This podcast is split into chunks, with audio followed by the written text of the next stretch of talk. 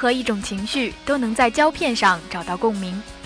Movie Channel 带你走入一个全新的世界，用耳朵来听电影，用心来感受生活。Life is more than just a feeling, and love is more than you and me. No matter what, this world can stop me. Oh, no matter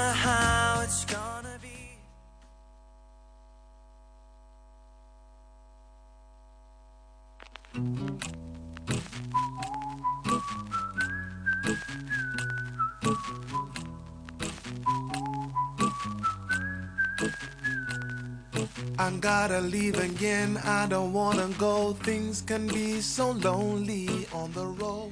各位听众，大家晚上好，欢迎大家收听每周二与您准时相约的 Movie Channel。我是小童，我是甜妮。哇，我真的很久没有和大家相约在周二的夜晚了。是吗？你是呃这周才调到周二值班的吗？对，自从上大二之后，我真的没有来周二做过节目，十分想念周二的呃电波中想念 Summer 哦。其实我感觉 Movie 真的是一档很好的节目，因为可以和大家，因为可以秀英语。啊，这样吗？我感觉还是念一遍，Movie Channel 不可以吗？念的挺好的呢。啊，谢谢啊，甜妮。啊，其实我感觉我很喜欢这档节目，主要的原因还是能够和大家这样近距离的去分享一些自己，呃，对于音乐，呃，对于这个电影的一些看法。嗯嗯，其实我也是，虽然我电影看的不多，但是毕竟是有一点文化水平在的嘛。啊，这样。哎，不知道大家最近因为有很多的大片正在上映，大家有看到一些呃什么样的电影吗？田妮最近有看电影吗？呃，我是五一回家的时候吧，那个时候在家也没事儿干嘛，然后我就说爸爸妈妈，我们去看电影吧。然后我妈说要看《何以笙箫默》，我爸说不要不要，我们还是去看《速度与激情七》啊。然后这可能是我最近看的一部电影吧。其实我最近看的电影刚刚好就是被你嫌弃的《何以笙箫默》，当然我我没有花钱去看嘛，然后也算是一个福利去免费看，因为我觉得这样的电影是值不回电影票钱的。哎，是我也这么觉得。哎呀，好像好像我们说了很多的废话，然后还是来介绍一下我们本期的内容吧。嗯嗯。那首先呢是第一个板块一周电影资讯，来和大家分享四条最近期的电影相关的一些资讯内容。嗯，那第二个板块热点评论当中呢，要跟大家分享一部叫做《母亲》的电影。嗯，而我们的板块三同样就是我们呃磊叔经常念错的票房排行榜。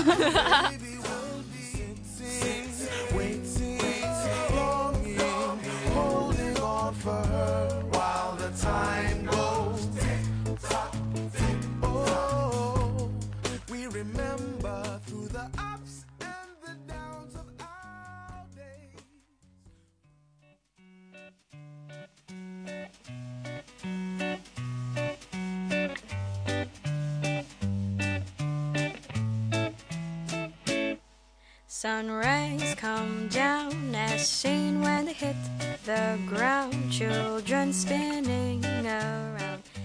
随着我们音乐的转换呢，很快就进入我们的第一个板块——一周电影资讯。首先来和大家分享的就是关于《蒸发太平洋》这样的一部电影的先导预告，而张雨绮呢也是再次的出征戛纳。在第六第六十八届的戛纳国际电影节呢，也将在五月十三号到二十四号举行，可谓是大片云集啊！由超人布兰登，还有女星张雨绮等共同担任的主演。而好莱坞的这个制作团队呢，也是尽力的来打造了这样的一部科幻冒险电影《蒸发太平洋》。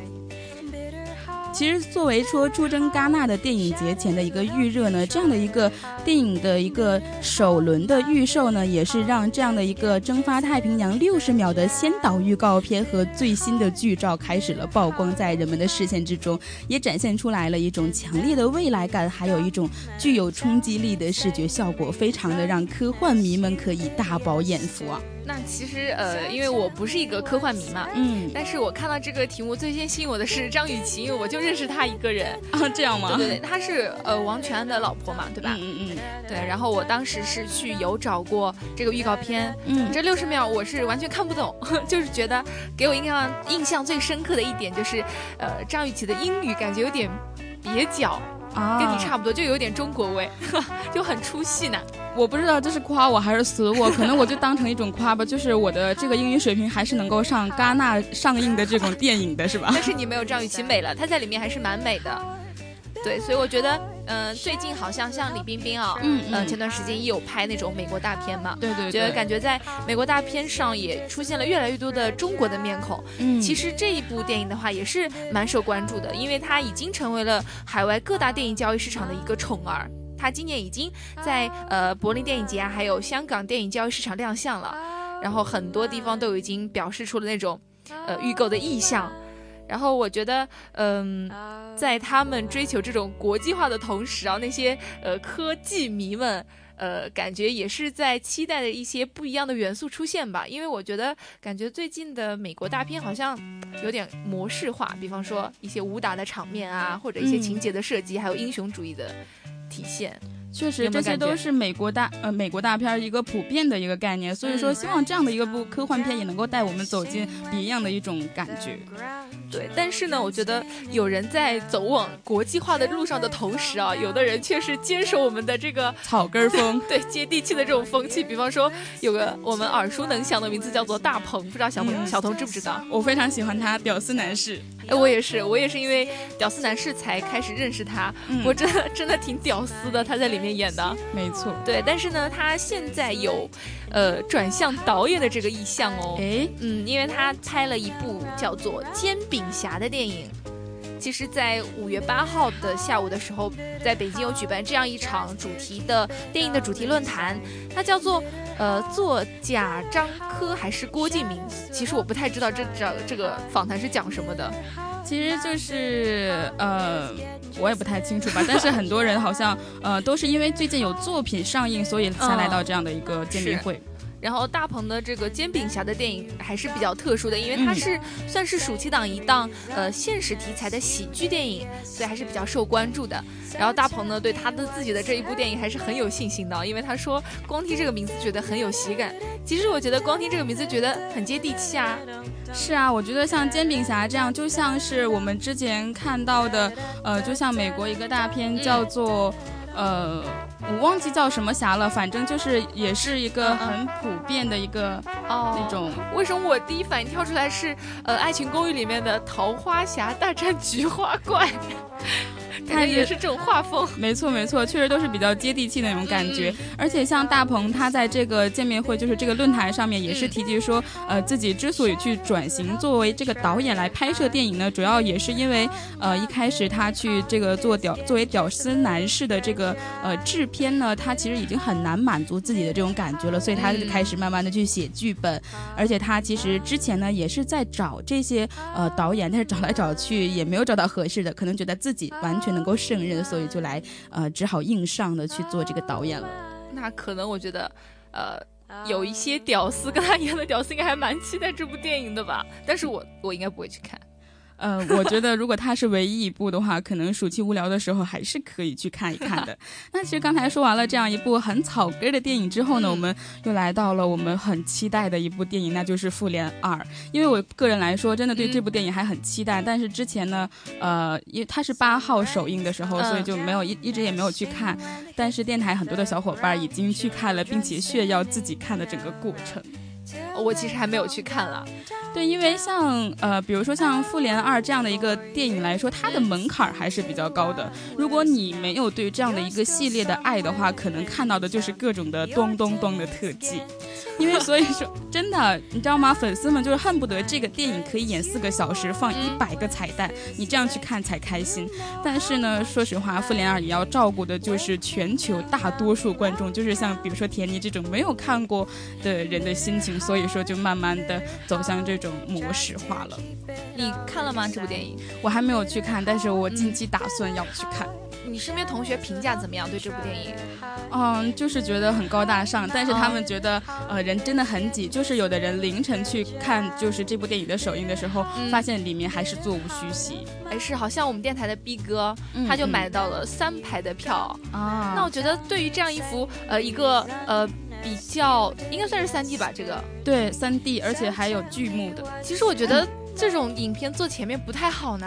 没错，其实看在前面的话，看这个这个画面的时候会很累。是的，我我当时五一的时候也是呃坐在蛮前面的，然后刚好靠着是旁边的音响，然后感觉抬着头，我因为速七还是蛮长时间的吧，大概有两个多小时，然后要一直仰着看，然后耳边就是各种特效的呃。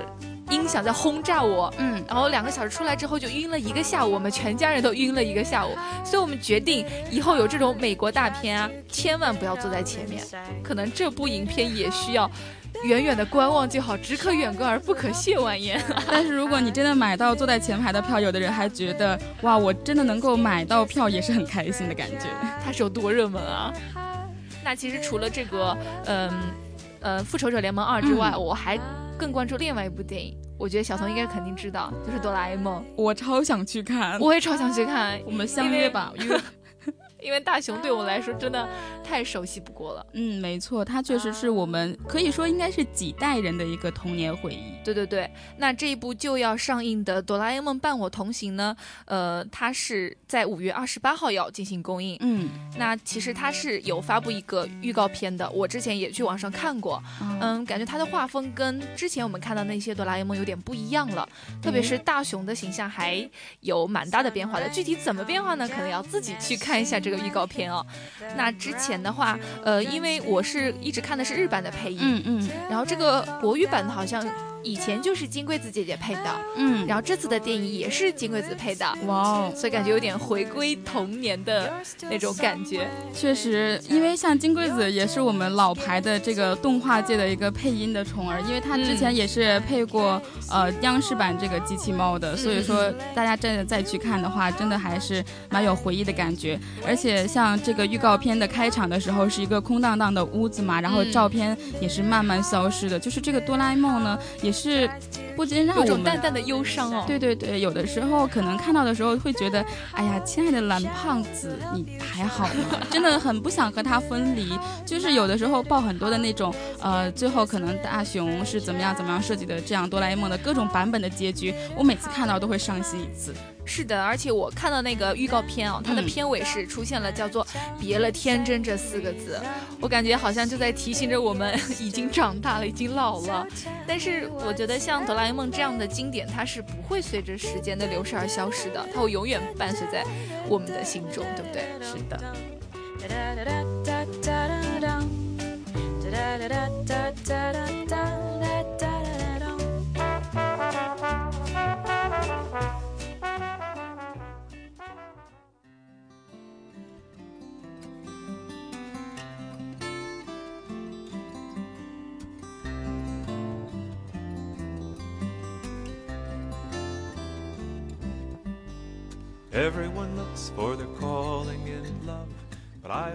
度过了很有意思的第一个板块之后呢，马上就来进入我们的第二个板块——热点评论。呃，其实这个板块应该还有点沉重的，我觉得。没错，因为嗯，哎，先和大家分享一下，就是前两天周呃上周日吧，是母亲节，大家是怎么样度过这样的一个节日的呢？我我就发了条朋友圈，然后给我妈打了个电话。是说到这个朋友圈的事情，我真的不说，就是有的我的朋友在吐槽说：“天哪，终于带着见父母了，把所有认识的人的父母都见了一遍。”没错。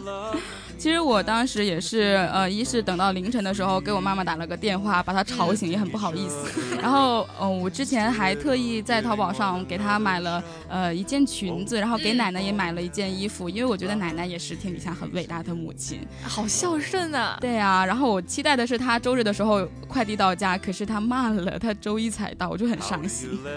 嗯，那其实度过母亲节的方式有各种各样，除了给母亲表达这样一种呃祝福，还有。呃，我们的爱之外啊，其实看一下关于母亲的电影，也不失为一个过母亲节的好办法呀。没错，而本期呢，就该来大家带来的一部关于母亲的电影，而且它的片名也非常的直白，就叫做《母亲》。呃，其实这部电影我没有仔细看过，我只是听呃小童给我叙述过，但是我感觉还是特别的好看的，感觉特别有呃含金量啊。没错，因为这是一部韩国电影吧，就是韩国的母亲，它的韩文名字叫 Mother，它是就是外来语吧，就是 mother 的那个。翻译。然后他是呃韩国的著名的一个导演奉俊昊的代表作，是很长时间呃的一个作品。我很呃我高中的时候就看过，但是当时没有很强烈的感觉，可能现在长大了再看一遍的感觉真的是越来越沉重了。嗯，呃，我是觉得就是这个母亲，呃，她给我的一个整体的印象就是，嗯，她很真实。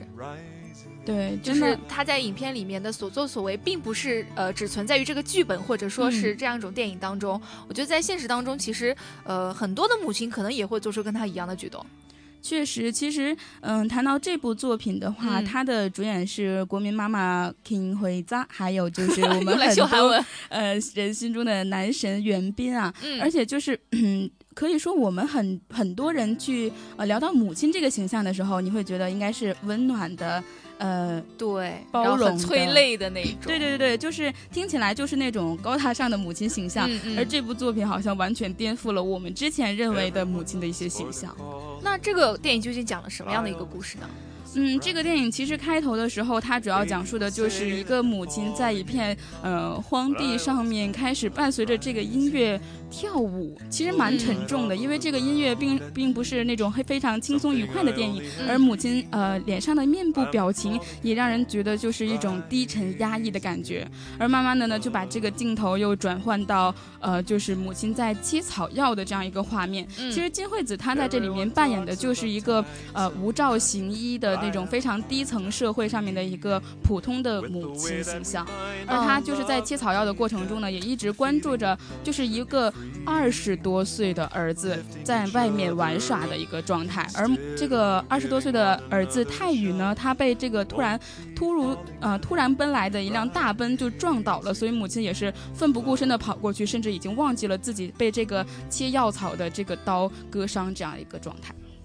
那我觉得，其实从这样一个小细节就可以看出，他的母亲其实是一直在关注自己孩子的一举一动的。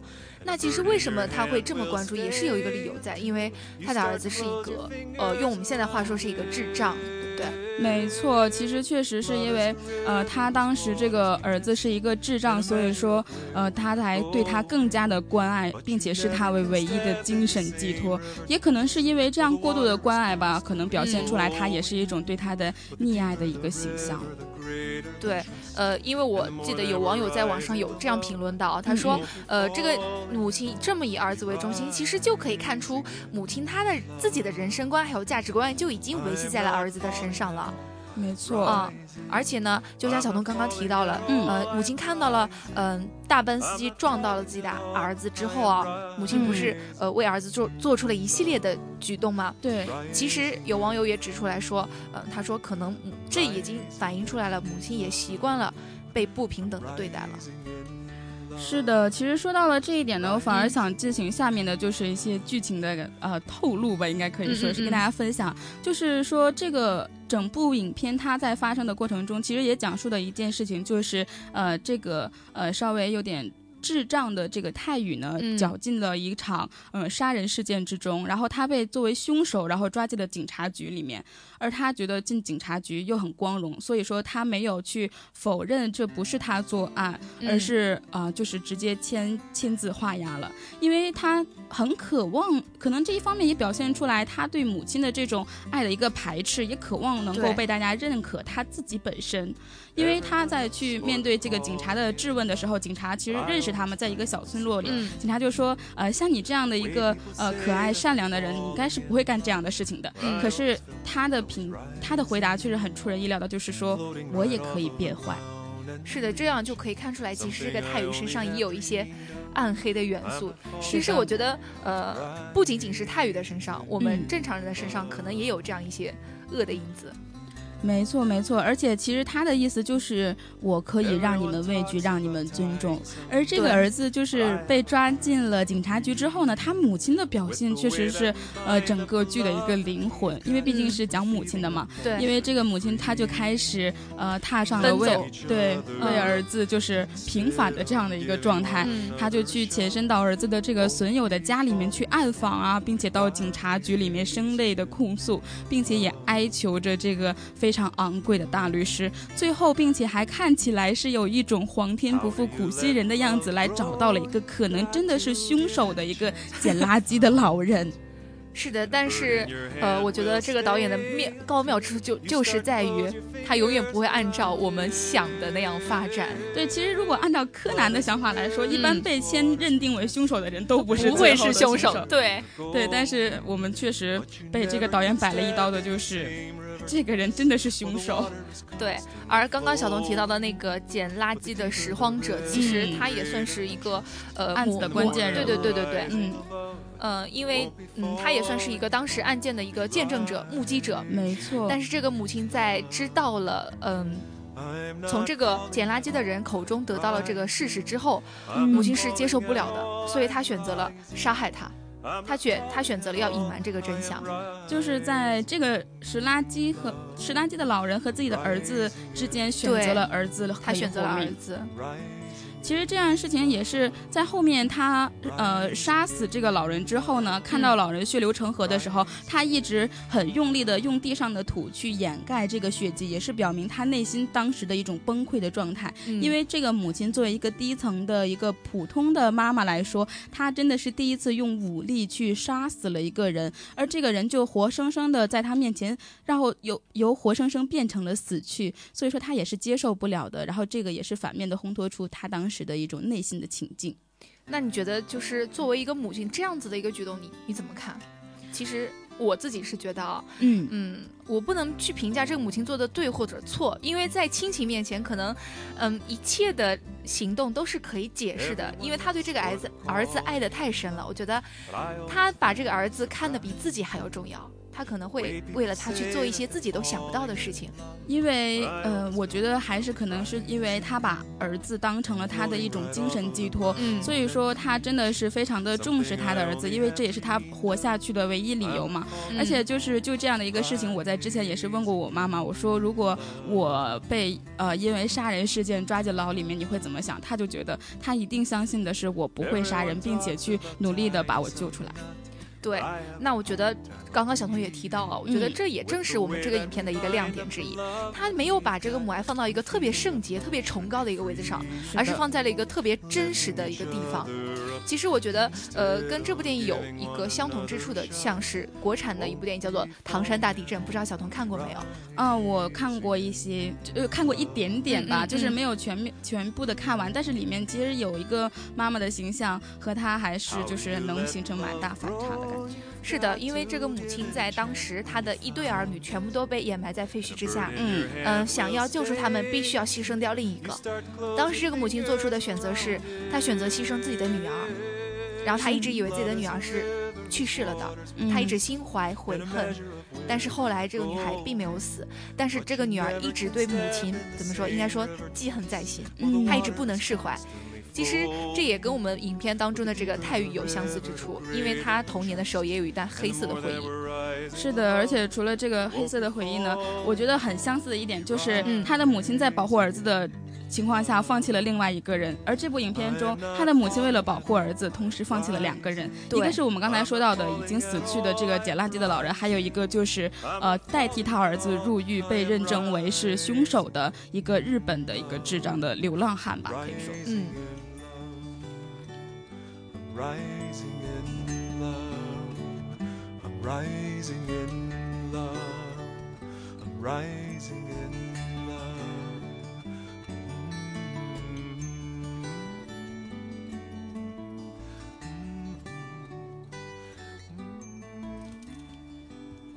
其实刚才说到了这部影片中，就是母亲呃再去面对儿子，然后做出了杀人的这个举动的时候呢，我突然就觉得，呃，可能很可能很多人在去面对这样的一个事情的时候，都会觉得这个母亲是，呃，很。很溺爱，或者是甚至这种爱有点变态的感觉。可是我又觉得，像我在自己看这部影片的时候，有很多的情节我都能够找到自己的影子，就觉得可能每一个人，这个世界上每一个懵懂无知的少年，也许都是泰语；世界上每一个试图去保护孩子的母亲，呃，保护孩子的母亲呢，都可能也是泰语的母亲。因为这个母。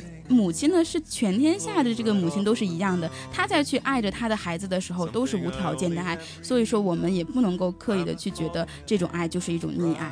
对，我觉得小童这一点说的特别的好。嗯，呃，我觉得一部好的作品好的之处就在于我们每个人看到它都可能会发生共鸣。对，那我觉得，呃，这个导演之所以这样处理的话，也有一点是。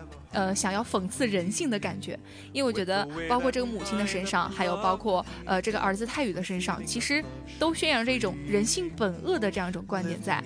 那我觉得，其实我们各位呃看客在看这部影片的时候，可能除了嗯去感叹这个母性还有母爱之外，可能更多的是要反省一下自身。没错。How do you let love grow? You've got to give it a chance when you found it. And a bird in your hand will stay until you start to close your fingers around it. Love is a river whose waters we test and a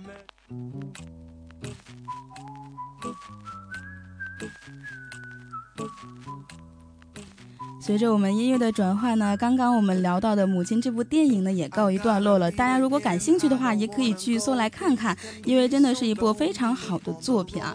那马上进入我们的第三个板块——票房排行榜，让我们来看一看本周票房排行榜中的前五位到底是什么影片呢？呃，第一位就是刚刚我们谈到的。哎，第一位呢，我们觉得我还是觉得不应该先来跟大家透露吧，因为如果说完了第一，我反而不想听第五到底是什么了。不如田妮来先给我们公布一下第五位到底是什么吧。因为我我对第一部实在是太有感觉了，所以一眼就看到了它。那第五位呢是叫做《疯狂外星人》，是一部动画片。呃，那它这一周的排行呢，呃，票房呢是八千三百万，然后这累计票房呢是一亿三千三百九十万。嗯，而我们的第四位的这个影片呢是《赤道》，其实《赤道》我没有看过，但是听它的影评还是蛮高的，而它的本周票房呢也是一亿三千一百万，而累计票房也是达到了呃一亿三千一百三十六万这样的一个高度啊。嗯，那第三部呢是大家最近炒的比较热的青春类电影，对，左耳。那这周呢，它的票房是呃两亿四百万，累计票房呢是四亿零四百二十万。我对数字实在太不敏感了。这个人文的就是不一样，数学都是语文老师教的，体育老师教的啦。哦，好的好的。那第二部影片呢，就是我刚才说到的，我上周有去看的《何以笙箫默》了，而它本周的票房也是很高的，有两亿两千七百万，而它的累计票房也达到了两亿四千万。